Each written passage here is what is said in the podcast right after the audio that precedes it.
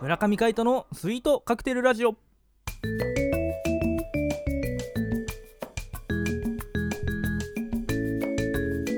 スイートカクテルラジオ始まりましたこの番組はミュージシャンの村上海人とデザイナーの馬場翔一が音楽とデザイン時々何かについて語り合っていくトーク番組です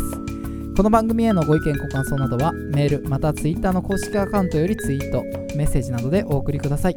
リスナーの皆様からのご連絡お待ちしておりますはいお待ちしておりますということで今回もパーソナリティはミュージシャンの村上海人とよデザイナーの馬場翔一でお届けしますろしくお願いいたしますお願いしますはいということで水曜日ですね水曜日ですね週の真ん中うんどうですかはい夏ももう終わりに近づいてきてはいはいでーもまだねうん暑いよねもうまだねまなだんと多かね分あのー今今暑いから多分にねこの時期も暑いと思ううんそうね 水曜日水曜日ねあー、まあ、残暑がちょっと厳しい中でねういろいろねなんか考えたけどね、んはいうん、やっぱりこう涼しくなりたいよねと、涼しくなりたいうん、かき氷食いてかき氷ね食いまたいずかきね氷食べたいえシロップ何派これねうんあのーメロンかなあメロンか俺ブルーハワイうブルーハワイもいいねんこないだねうん油壺マリンパークへおうちょっと出かけたんですけど、んうんそこで売店でかき氷を食べたら、うん三浦さんのスイカほと三浦さんのメロンううんのかき氷シロップがあって何それそれまあ食べたんですけど、珍しいと思って、うん果肉が入ってんのねえー、うまそめちゃくちゃ甘くてううんなんだろうこうシロップとは違くてもうほんとそれをまんまなんていうのやってるから、うんうん甘くて美味しいのよへえでその最後もジュースとして飲めるからおうおうおう一石二鳥みたいなうあいいねまかったね油壺ね油壺マリンパークへかき氷ぜひ食べに行ってくだ さい、はいぜひぜひどうぞ そのために入園料はちょっと高い気もするけどそうまあねそうねぜひねうんあの遊びに行ってみてくださいはい、えーということで、えー水曜日ということなので、はいテーマの発表と、えータイトルお願いしますはい、えー水曜日のテーマは「シネマでウェンズデイ」よっ世界で初めての映画は1888年に登場した無声映画そこから月日は経ち今現在映像と音には密接な関係がありさまざまなシーンに合う臨場感あふれる音楽動きとリンクした効果音など映画に音楽は不可欠となっておりますこの企画はそんな映画を題材に音楽とデザインの観点からトークをしていきたいと思いますはいはいということでですね前回は E.T. についてねそうですね2人で初めて見に行った映画ってことでしたねはいうんで最初は「スター・ウォーズと」ねジョン・ウィリアムズ続きになってしまったのでうんうんまあ今回は趣向を変えてみようとおうそうですねただちょっとまとまらなかったんで まあ夏休み企画としてうんちょっとまとめてもいいんじゃないかとうんうんいう話になりまして今回のテーマズバリホラー映画お涼しくなりますね寒気がしてきました そんなにまだまだ大丈夫まだ大丈夫うだよんまだね大、丈ホラー映画ってさ夫はいはいなんかこう怖さを演出するためにさそれこそ、和製ホラーとかはさはい音楽がちょっと少ない少ないね感じがするよね、どっちかっていうと効果音がさうわってくるような感じしない来る驚かせる時にはダンそうそうそうそうそうそうあなんもねえやみたいなそうそうそうそうそうそうそうあ後ろ振り返ってもあなんもねあよかったもう一回カメラが戻ってきたらドーンとね いやーあれゾクッとするわいやー思い出すだけで怖いねうんあこのぐらい水の底からとかねあそうねいやーもうリングとかねあーリングねあーリング見たわ見たね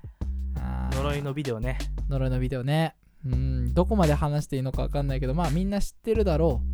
う、んということでいろいろ話していきましょはい、う、うん、ね、リングねリングといったら貞子ですよあの有名な、うん、真似したね 真似するよね、リングゼロとかのねこう貞子のこう歩き歩き方的なやつあれは怖いよあれね怖いよね仲間由紀映画やってたけどねあリングゼロそうだったっけねそうそうそうそ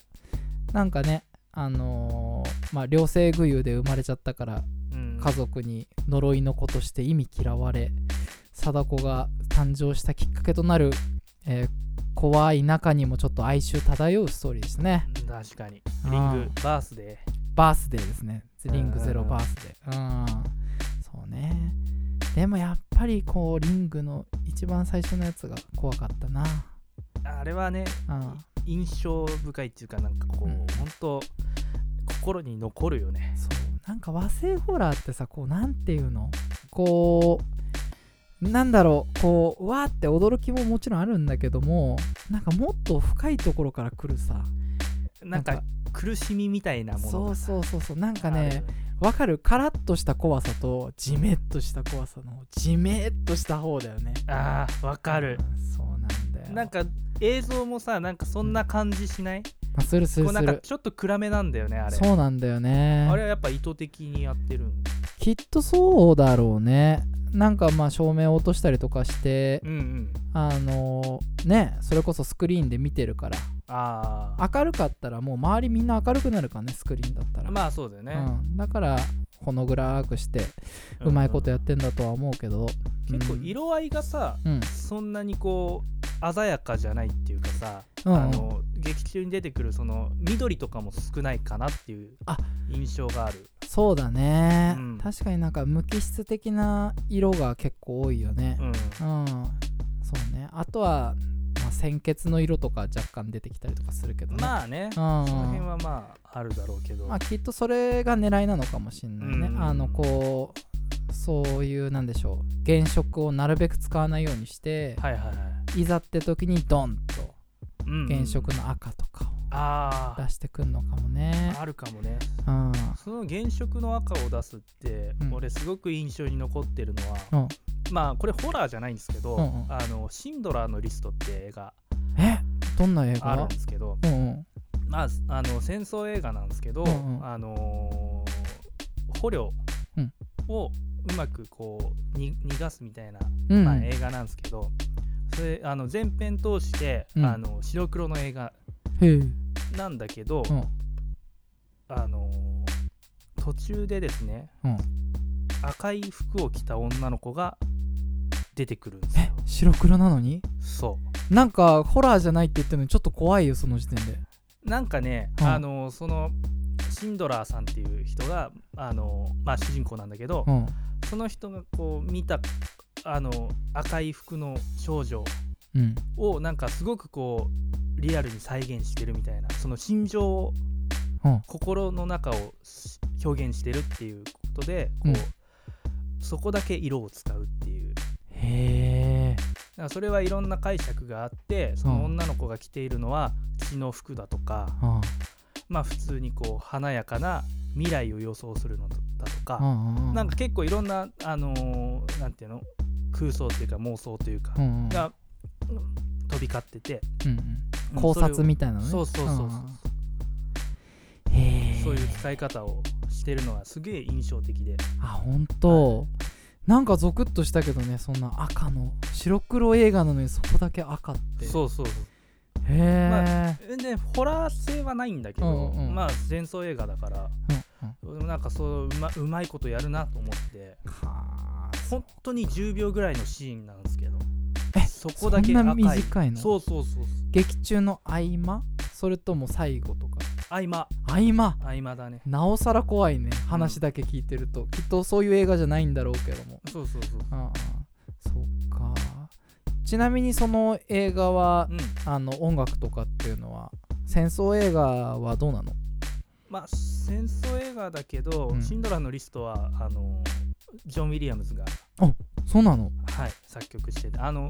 うん作作品自体がスピルバーグ監督なんですよね、あそうなんだそうそうそうやっぱりそのタッグなんだねタッグはへー崩さないみたいだね割と前